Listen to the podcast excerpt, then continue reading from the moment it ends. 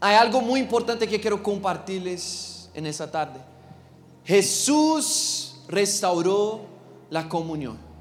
Y eso es algo que ya hemos escuchado y sabemos muy bien. Pero escuchen, hay dos cosas que un cristiano debe vigilar mucho en su vida con Dios.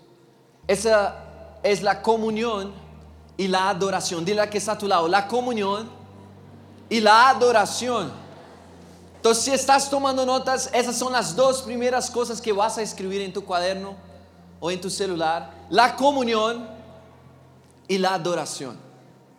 Antes de decirles qué significa cada una, quiero leer un texto con ustedes. Está en Salmo capítulo 66, verso 1. Salmo 66, verso 1. Aclamad a Dios con alegría.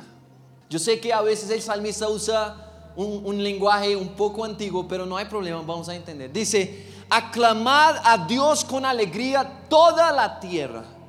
Cantad la gloria de su nombre poned gloria en su alabanza. Decía Dios, cuán asombrosas son tus obras. Por la grandeza de tu poder se someterán a ti tus enemigos. Toda la tierra te adorará. Verso 4. Toda la tierra te adorará y cantará a ti. Cantarán a tu nombre. Podemos decir ese último verso juntos. 1, 2, 3. Toda la tierra te adorará y cantará a ti y cantarán a tu nombre. Escuchen, la, adoración a Dios es el propósito primero de toda la creación. No hay propósito más grande que la adoración para la creación de Dios. El salmista declara el propósito que hay en todo lo que ha hecho el Señor. Y él dice, toda la tierra te adorará y cantará a ti, Señor. El salmista entendía muy bien y él hizo, hizo de la adoración su estilo de vida, que el propósito inicial y más grande de toda la creación, de todo lo que hizo el Señor, era adorar a su Creador. Y a veces se nos olvida porque no tenemos muy claro, en claro, qué significa la venida de Jesús y qué cambió en, toda nuestra manera de relacionarnos con el Señor. Pero escuchen, mientras la adoración a Dios es el propósito mayor de toda la creación, la comunión con Dios es el propósito principal del Evangelio. ¿Eso qué significa? Significa que cuando Jesús, y yo lo decía ahorita en la Santa Cena, cuando Jesús vino, Él restauró la comunión que se había perdido en el Edén.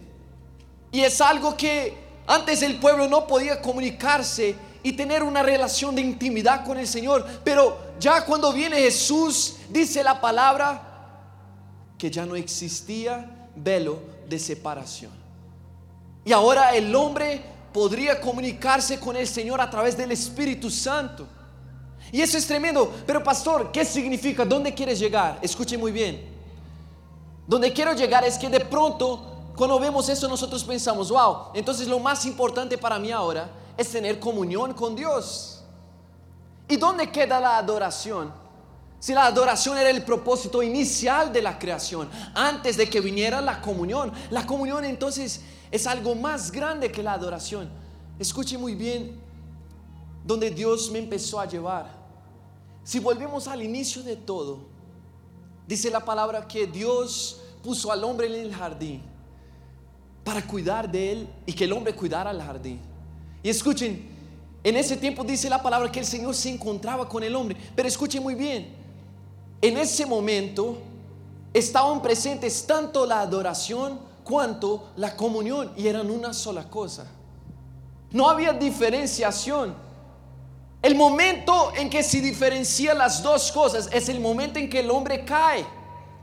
Porque a partir del momento en que el hombre peca, el Señor lo saca del jardín y el hombre ya no tiene esa misma relación con Dios. Y escuchen, el hombre pierde la comunión, pero sigue teniendo que adorar a Dios. ¿Cómo, cómo te hago entender eso? ¿Cómo? Al ver que los siguientes cientos de años el pueblo de Israel todos los años iba a la casa de Dios y presentaba ofrendas de adoración a Dios. Tenían fiestas de adoración a Dios, pero ellos no se relacionaban con Dios. Ellos no podían escuchar la voz de Dios personalmente. Ellos no tenían al Espíritu Santo. Ellos no conocían a Jesús. Ellos habían perdido la intimidad, la comunión. ¿Y qué pasa cuando tú intentas adorar sin comunión? Hay una distancia tan grande entre creación y creador. Cuando tú intentas adorar a alguien que no conoces, o intentas conectarte con alguien que no entiendes nada de esa persona, has escuchado, pero no sabes verdaderamente sus intenciones. Eso fue lo que pasó con el pueblo de Dios por miles de años, hasta que vino Jesús. Y escuchen, lo que hace Jesús no es que ahora Él trae la comunión y la comunión es más grande que la adoración. Es que Jesús nos da la oportunidad otra vez de tener una sola cosa. En que tú entiendes que como creación tú debes adorar a tu creador porque Él es digno de tu adoración. Pero al mismo tiempo no estás adorando, no estás adorando a un tirano, a un rey que simplemente tiene a sus esclavos y les requiere adoración. Estás adorando a un Dios que conoces. A un Dios al cual la Biblia llama el mismo amor. No es que Dios entiende el amor, es que Dios es amor. El mismo Dios que dice, yo nunca más te desampararé. Y cumple su promesa en Jesús, cuando Jesús viene y restablece la comunión. Ahora, pastor, ¿qué significa todo eso para mí? Te estoy diciendo que Dios no está buscando solo adoración. Porque si Dios estuviera buscando solo adoración, Él estuviera satisfecho con lo que vivió con el pueblo judío. Cuando ellos iban al, templo y ofrecían sacrificios y se presentaban en el templo con ofrendas y muchas cosas, y esa era su adoración a Dios, cantaban himnos, pero no había relación. Entonces Él envía a Jesús y estoy aquí para decirte que Dios no está buscando vagas palabras en el momento de alabanza. Dios tenía los himnos, Dios ya tenía un pueblo que iba al templo. ¿Cuál es entonces la diferencia de esa generación que Dios está buscando? Dios está buscando comunión. Dios está buscando que tú vuelvas al original, al inicio, al inicio, donde no había diferencia entre comunión y adoración, eran una sola cosa. Y cuando entendemos eso, hoy sí, mira, el pueblo judío no tuvo ese privilegio del Antiguo Testamento, pero hoy sí, si tú vives una vida de adoración, esa vida de adoración te va a llevar a vivir una vida de comunión. Y si tú vives, si tú empiezas por vivir una vida de comunión, o sea, empezar a conocer el Espíritu Santo, el Espíritu Santo te va a empezar a llevar a vivir una vida de adoración. Sin que te des cuenta, vas a ver que una de las primeras cosas que el Espíritu Santo te lleva a hacer es empezar a adorar a Jesús y al Padre. Una vida de comunión hoy te lleva a una vida de adoración. Una vida de adoración hoy te lleva a una vida de comunión. Pero escuchen, ¿hasta cuándo seremos mediocres en entender nuestro llamado? El llamado de adorar no es para los cantantes. El llamado de adoración es para todo ser viviente en la faz de la tierra. Eso es lo que dice la palabra. El Salmo 86 dice, todas las naciones que hiciste vendrán y adorarán delante de ti. Salmo 86, verso 9. Todas las naciones que hiciste vendrán y adorarán delante de ti, Señor, y glorificarán tu nombre, porque tú eres grande y hacedor de maravillas, y solo tú eres Dios. ¿Qué me dice ese salmo? Me habla del final de los tiempos. Y miren, Dios ha dado tanta importancia para la verdadera adoración. Ahí sí yo llamo verdadera adoración, cuando se une la adoración y la comunión.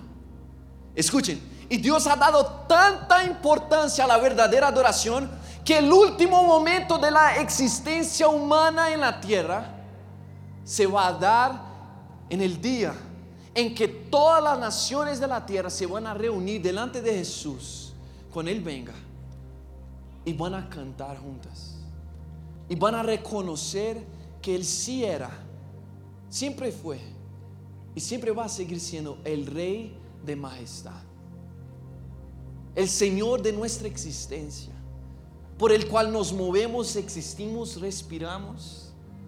Y escuchen, la adoración tiene tanta importancia que en el último momento de nuestra existencia, eso es lo que vamos a hacer delante de Jesús. Tanta importancia que la eternidad está reservada para adorar al Señor. Pastor, ¿qué quieres decir con todo eso? Quiero que despiertes el adorador que hay en ti. Para vivir lo que Dios tiene para nosotros en ese nuevo año, necesitamos despertar una verdadera adoración en Somos Uno, otra vez, como un día hubo. Mis ojos están adelante en las promesas que Dios todavía tiene para nosotros.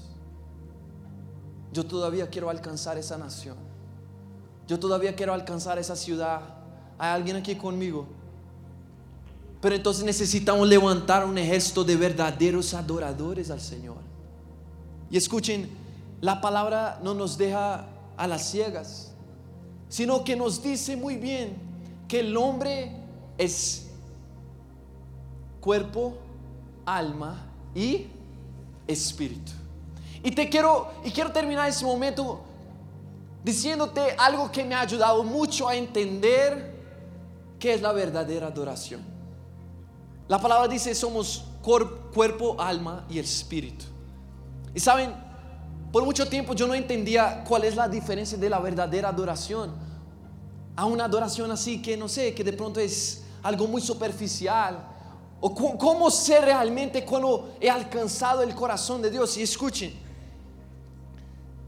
la palabra dice que la unión del polvo de la tierra con el espíritu que Dios puso en nosotros, forma la personalidad humana. Esa es la personalidad que nosotros tenemos. Nosotros no somos un cuerpo, nosotros somos un espíritu que tiene un cuerpo y un alma. Y vamos, hemos escuchado varias veces que la única manera posible de conectarnos con Dios es a través del espíritu que está en nosotros. Y Él se conecta al Espíritu Santo y así escuchamos la voz de Dios y hablamos con el Señor. Pero ahora escuchen algo muy interesante. ¿Qué significa todo eso para la adoración? ¿Qué significa que, que yo soy cuerpo, alma y espíritu, pastor? ¿Dónde quieres llegar? Escuchen muy bien. Tu alma y tu cuerpo nunca serán capaces de conectarse al Espíritu Santo. Y eso es muy importante. Porque eso significa lo siguiente. Cuando tú empiezas a adorar al Señor, y por un momento hablamos de estar cantando una canción, no es la única manera de adoración verdadera, y vamos a entender mejor eso. Pero digamos que tú estás cantando una canción y llegas a la iglesia, y bueno, tú te pones, tú te pones eh, eh, eh, en pie en tu silla, y tú empiezas a cantar, y tú empiezas a levantar tus manos. Y wow, parece que algo está pasando, está buscando al Señor. Miren, tú estás moviendo tu cuerpo en adoración, pero ese es solo el primer nivel. Cuando tú te paras en tu silla, o bueno, no en la silla, sino delante de tu silla, pero bueno, los que me entendieron, me entendieron.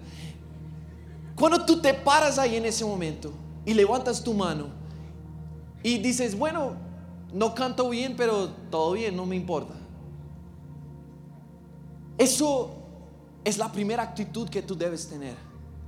Y eso está en el cuerpo. Recuerden, somos cuerpo, alma y espíritu. Y la primera manera de empezar a adorar al Señor es involucrando tu cuerpo en hacer algo. Tú vas a orar, cierra tus ojos, empieza a orar. tú estás teniendo una actitud externa de adoración. Y eso es el comienzo de todas las cosas. Y es necesario. Y hay muchas personas que no han podido vencer esa etapa. Siempre que empieza a tocar una canción, el pastor empieza a orar, quedan incómodas. Y de pronto no, no entregan todo lo que quieren entregar. No han sido capaces de cantar con toda su voz. De realmente rendir una adoración a Dios. Pero escuchen, es necesario rendir nuestro cuerpo y nuestra adoración. Lo primero, el primer paso para una verdadera adoración es que tengas una actitud externa.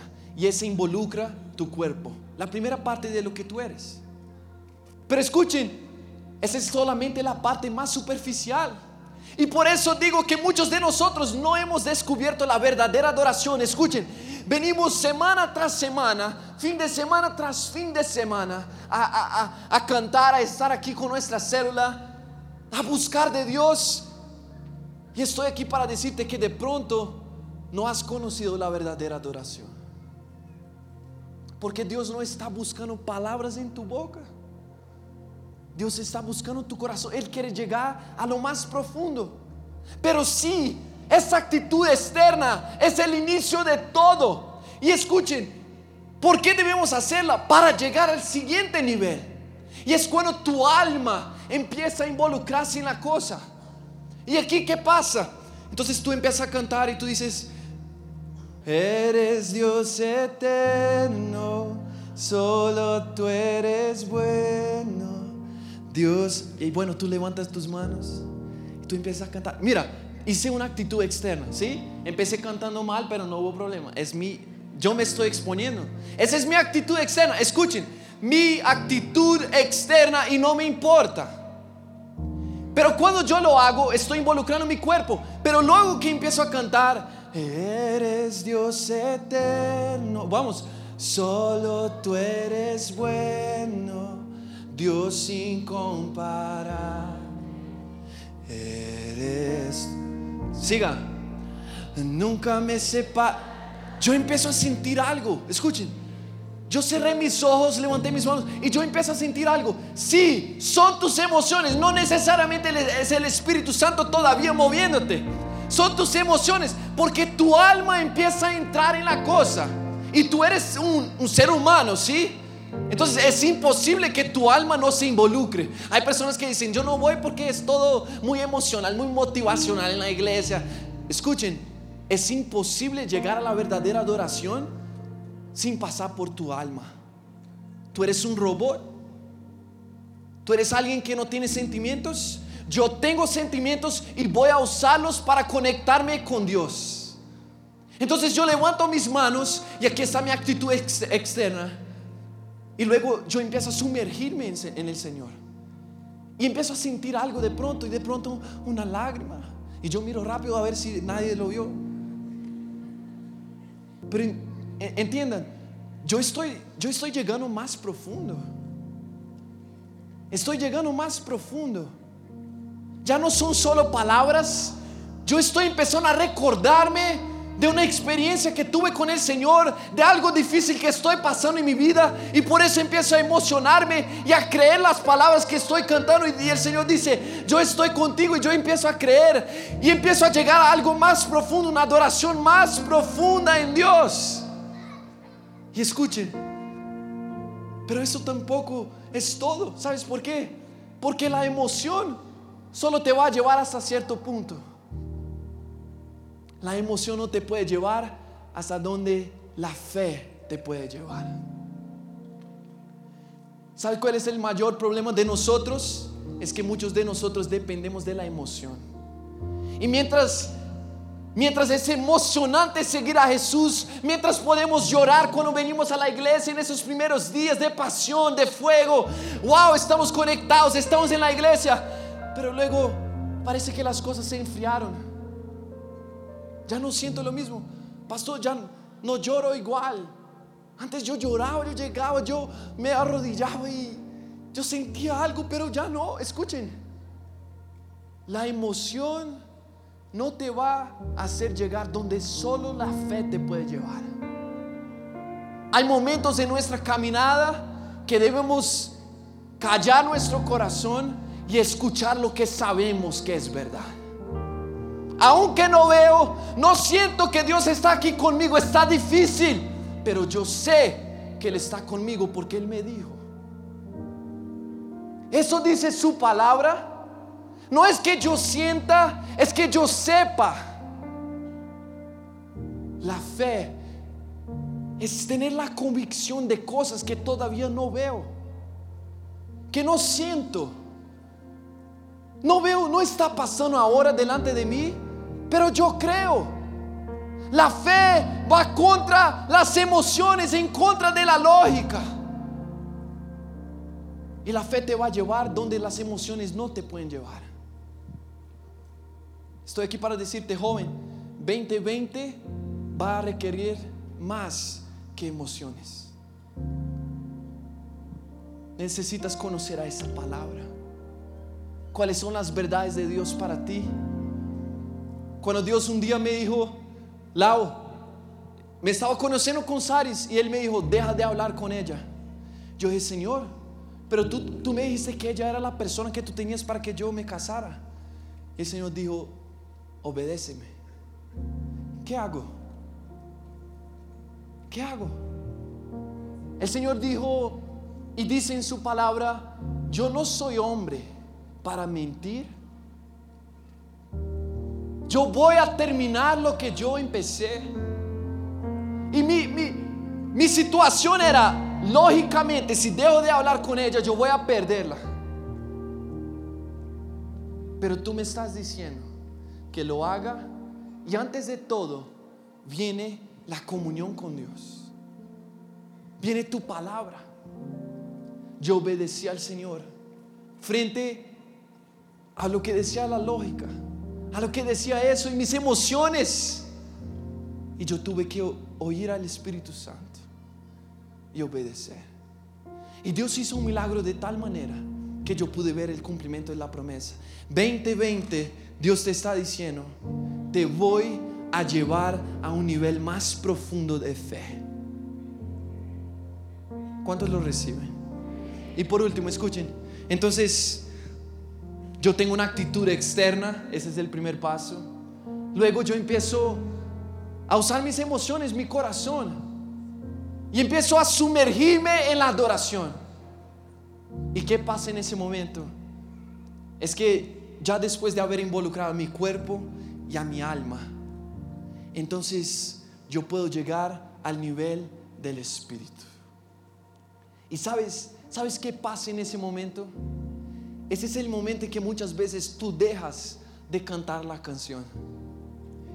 Porque el Espíritu empieza a traer un nuevo cántico dentro de ti. Cosas que tu mente muchas veces no entiende. Eso es lo que empieza a pasar en ese momento. Y muy pocos de nosotros hemos vivido buscando esa verdadera adoración. Donde el Espíritu Santo te mueve. No, ya no son las emociones, ya no es si tengo o no vergüenza de la persona que está a mi lado. Yo estoy buscando encontrar a mi rey.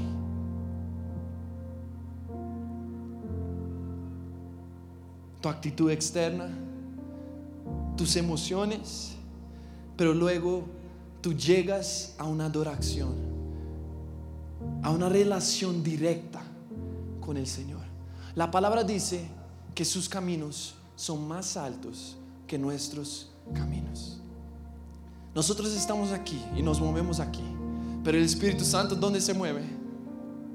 Los pensamientos de Dios son más altos.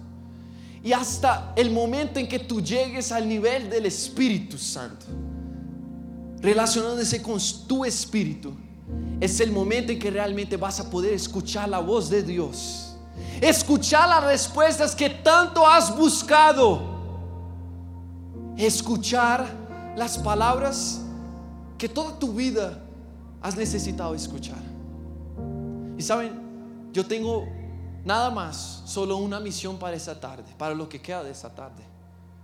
Es que tú te pongas de pie en tu lugar y que nosotros busquemos al Rey